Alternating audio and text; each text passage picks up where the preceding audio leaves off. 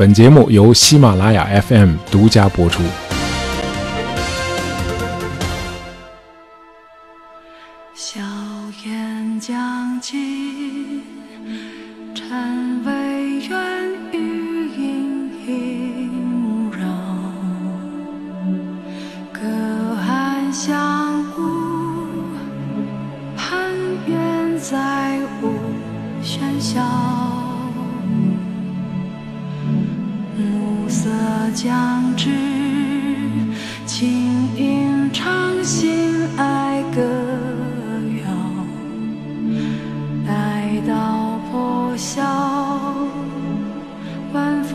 家乡怀抱。啊，先声明一下啊，这期节目不是聊打仗的，啊，但是呢，我们得从去年那部轰动一时的战争片《八百》说起。啊，很多朋友可能都看过这部电影啊，这是个真实的故事。呃，讲的是一九三七年十月底淞沪会战接近尾声的时候，中国军队的一个加强营固守苏州河畔的四行仓库啊，阻击日本军队的故事。呃，由于四行仓库与南边的公共租界只有一河之隔啊，那么这四天的阻击战成了战争史上罕见的被围观的战斗。那么关于电影的情节呢，我就不细聊了啊，很多朋友可能都看过。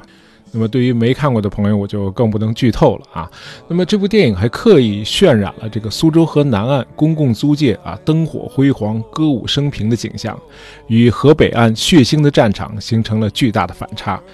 呃，其实苏州河北岸以前也是属于英美控制的公共租界。那么大概是在一九二零年代，呃，上海和日本的长崎呃开通了定期的航线，那么这样呢，大量的日本侨民就聚居到了苏州河北岸的虹口和杨浦区。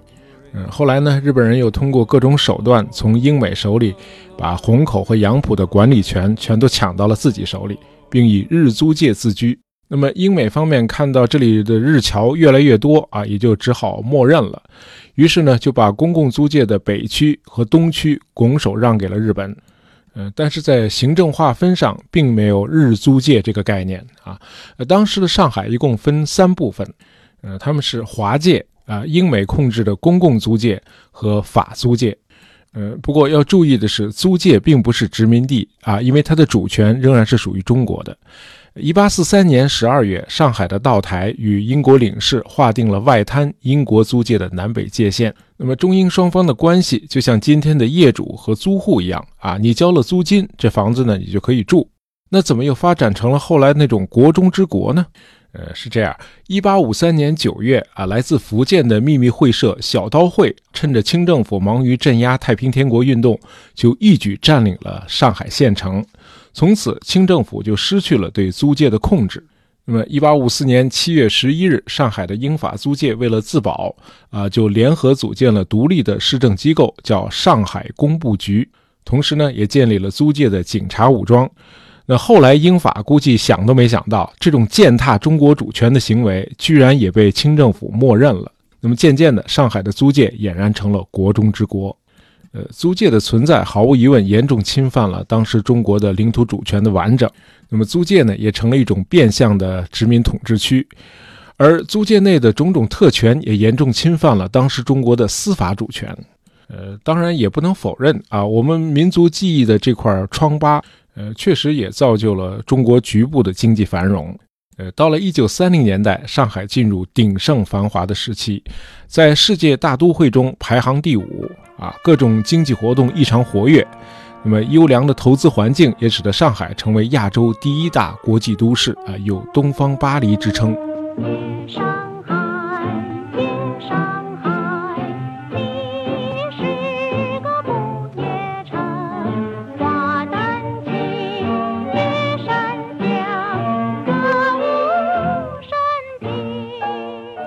当时的上海是仅次于纽约，全球摩天大楼最多的城市。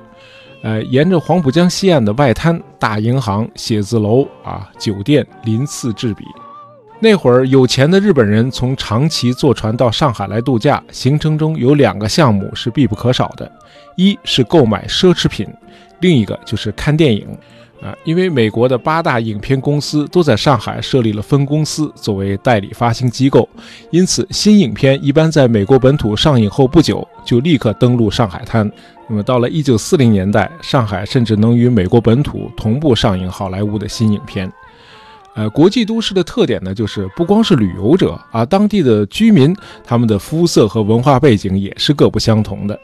呃，当时上海的大街上随处可见啊，中国的白领职员啊，英国的商人啊，白俄和犹太移民，还有日本人以及印度和越南籍的警察。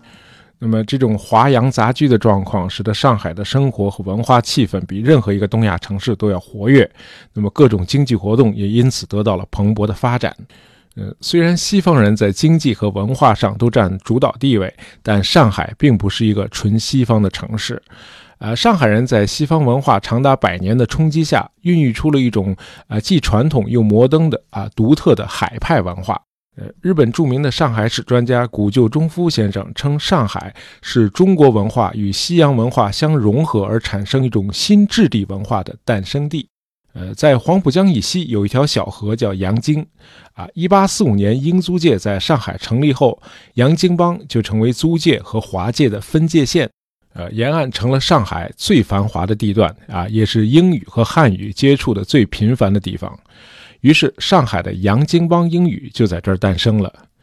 洋泾浜英语虽然号称英语，但是它受汉语的影响比受英语的影响要深得多。它宁可服从于汉语的表达习惯和词序，而不遵从英语的基本语法。啊，比如英语有这么一句话：“我什么都不要，I don't want anything。”啊，那么这句话的洋泾浜英语是这样的：My no wants，哎，语法通不通不要紧啊，反正能听懂就成。那么至于发音就更不用说了啊，比如有人介绍自己的家人，他是我的发音落，你听了肯定一头雾水，发音落是什么亲戚啊？原来是老丈人的意思，father-in-law。嗯，很显然，在上海这种中外杂居的环境，那么语言杂交是不可避免的。于是，英文中的空头支票 kite，呃，慢慢就演变成了上海话小开。那么，银行家 banker 成了大班，呃，俄国人俄国的 Russian 就变成了罗宋啊。因此，西餐里有一道菜叫罗宋汤。呃，我还听说过一个在发音和语义方面结合的非常完美的翻译，叫尾哨啊，尾巴的尾，哨子的哨，啊，它的意思是轮船的汽笛。因为尾少的英文原文是我手哎，这是个形神兼备的来自英文的上海词儿。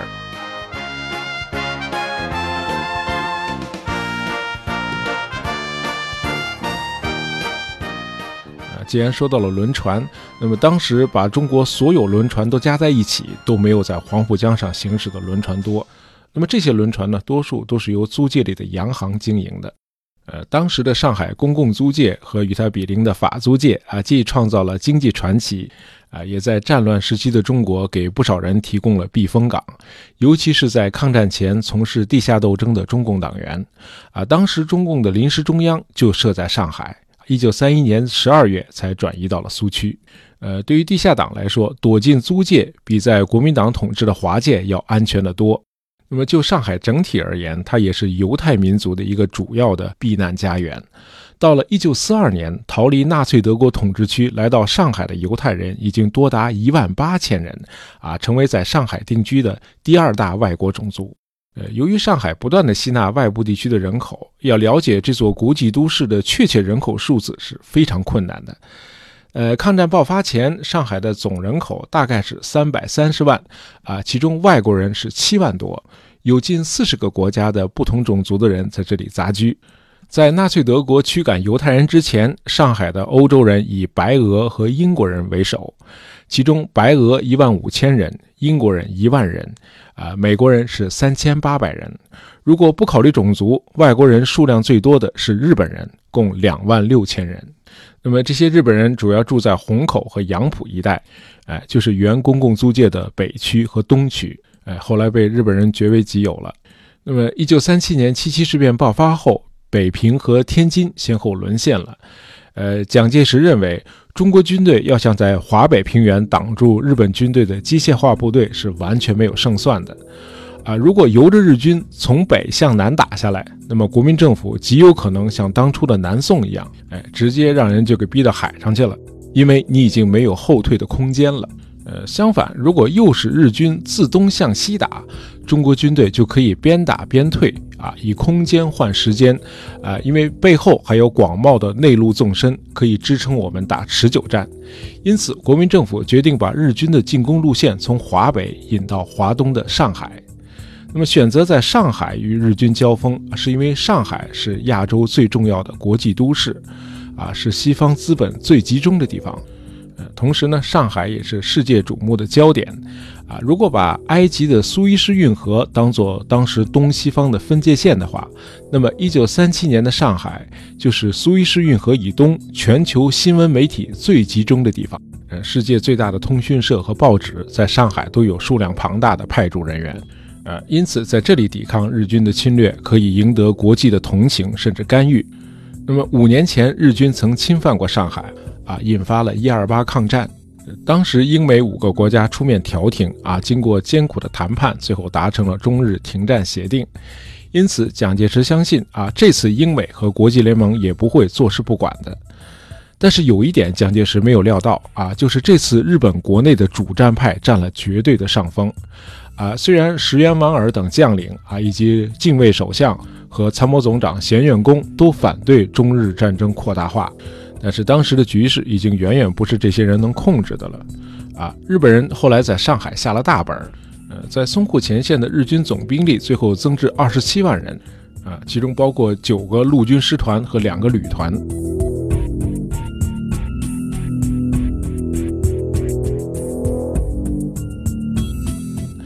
蒋介石的另一个失算是他过早地把自己的两个最精锐的德械师投入战斗。啊，结果也没有能够消灭盘踞在上海的日本海军陆战队，啊，反而导致这两个精锐师受到了重创。那么国民政府后来在上海集结了七十万大军，啊，但是因为运输条件落后，呃，实际到达战场的只有四十万人。那么淞沪会战，中国军队一共伤亡十八万人。呃，但是淞沪会战也不能简单的被视作是国军的完败啊。那么长达三个月的战役，为上海和长江下游的工厂和物资向西南后方内迁赢得了宝贵的时间啊，这样就为中国坚持长期抗战提供了保障。呃，而且淞沪会战也给日军造成了重大伤亡啊。据日本防卫厅战史研究室编纂的《中国事变陆军作战史》。一九三七年八月十三日至十一月八日这一期间，日军累计伤亡四万零三百七十二名。呃，国民政府最后决定放弃上海是在十一月八号，因为三天前，日本新组建的第十军下辖四个师团在柳川平助的指挥下，在杭州湾的金山卫附近突然登陆，从后面包抄了中国军队。而此刻，中国军队的主力都在迎击上海东北方向的日军啊，于是蒋介石下令所有的部队撤出在上海的战斗啊，以免被日军围歼。那么，十一月十一日，上海市长于鸿钧发表告市民书，沉痛宣告远东第一大都市上海沦陷。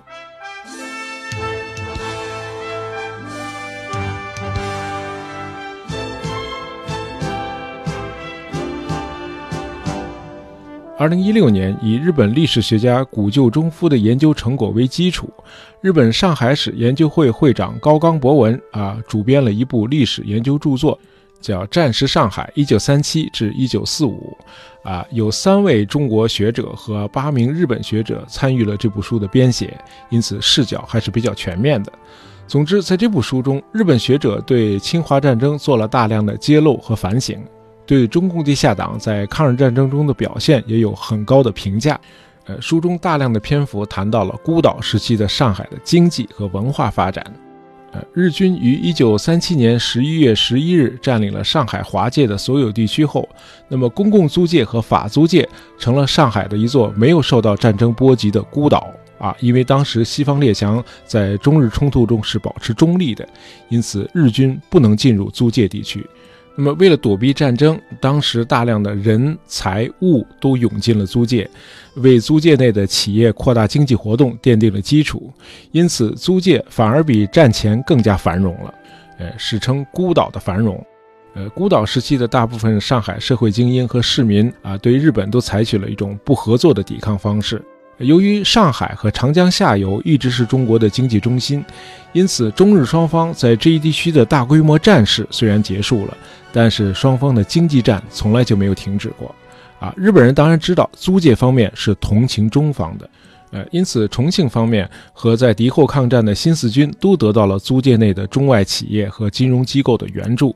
呃，一九三八年十月，武汉会战结束后，呃，日军为了对付重庆国民政府的持久战，决定以经济战为主啊，扼杀中国的抗日力量。啊，首先要切断所谓的援蒋通道啊，就是援助蒋介石的通道。呃，于是日本就强化了对重庆政权的经济封锁。呃，但是由于上海的租界持续保持着孤岛的繁荣，呃，那么通过中国人的关系网络，租界与周边地区和内地一直保持着联系，啊，使得日本的经济封锁竹篮打水一场空，呃，因此上海的租界就成了日本人的眼中钉。呃，学者们得出的结论是，当时中国的抗战是有三个中心的，他们是重庆、延安和上海。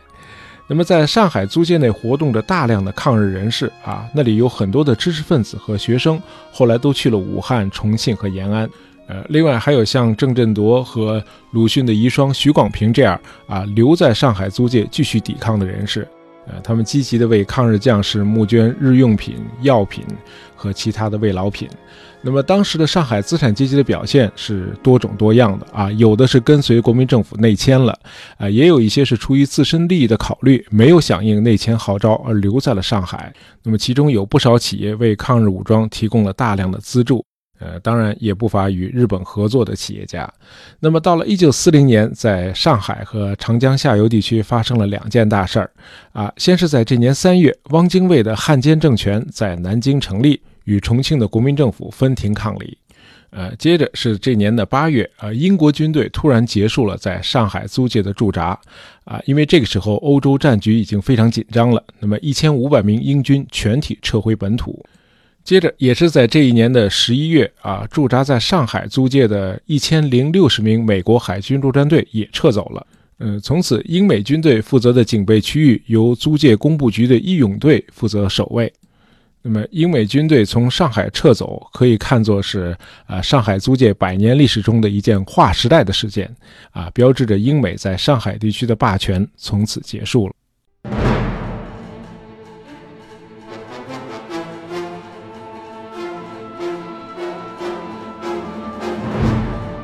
一九四一年十二月八日，日本与英美开战，同日日军进入公共租界。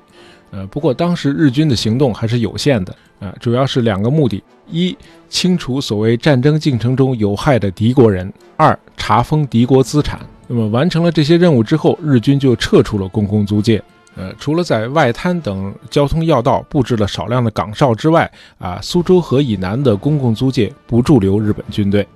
呃，租界内的治安仍然由租界工部局的警察负责。呃，所谓有害的敌国人，主要是指啊日军认定的英美间谍啊，重庆和延安潜伏在租界的特工，以及像徐广平那样的抗日分子啊。徐广平后来就被抓进了日本宪兵队。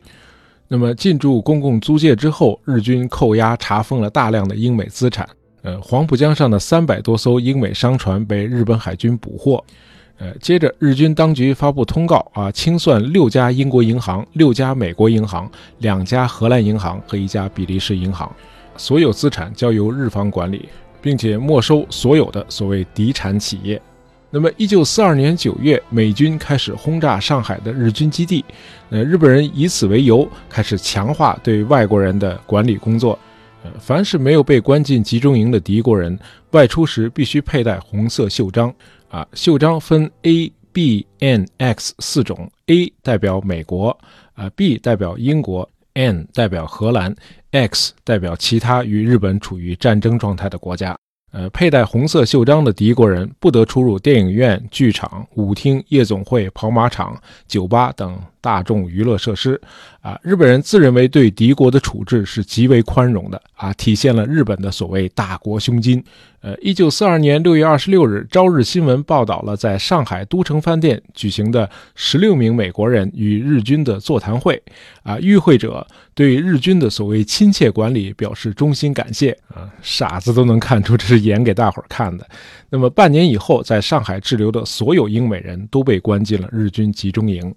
那么，进入一九四三年以后，国际都市上海的形势再次发生重大变化。呃，美军在太平洋上的中途岛和瓜达尔卡纳尔岛的战役相继击败了日军。呃，至此，日军从攻势转为守势。呃，于是日本开始调整中国占领区的政策，啊，侧重在占领区的经济开发，以获得更多的战略资源，啊，这样就必须强化汪精卫伪政权的统治力。于是，一九四三年一月九日，日伪双方通过了日华共同宣言。啊，宣言提出日华两国携手共同与英美作战，加强日华的军事、政治和经济合作。同日，还通过了关于交还租界及撤销治外法权的日华协定。两天以后，作为回应，啊，重庆的国民政府与英美两国也签订了取消在华治外法权及相关特权的新条约。这样就结束了在中国持续一百年的不平等条约。那么，上海的公共租界和中国其他城市的英租界从此退出了历史舞台。呃，八月一日，日本方面把公共租界返还给汪精卫伪政权。在日本的强大压力下，法国维希政府于七月三十日返还了法租界。那么，公共租界从此改名为上海特别市第一区，法租界改名为第八区。那么，这两个区都由上海市市长大汉奸陈公博统一管理，直到抗战结束。硝烟将尽，尘微，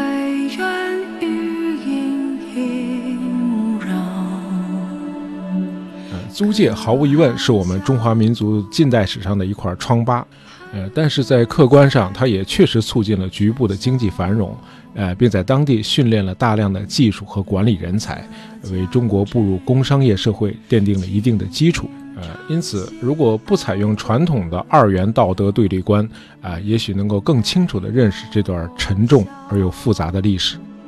万福家乡怀抱，化作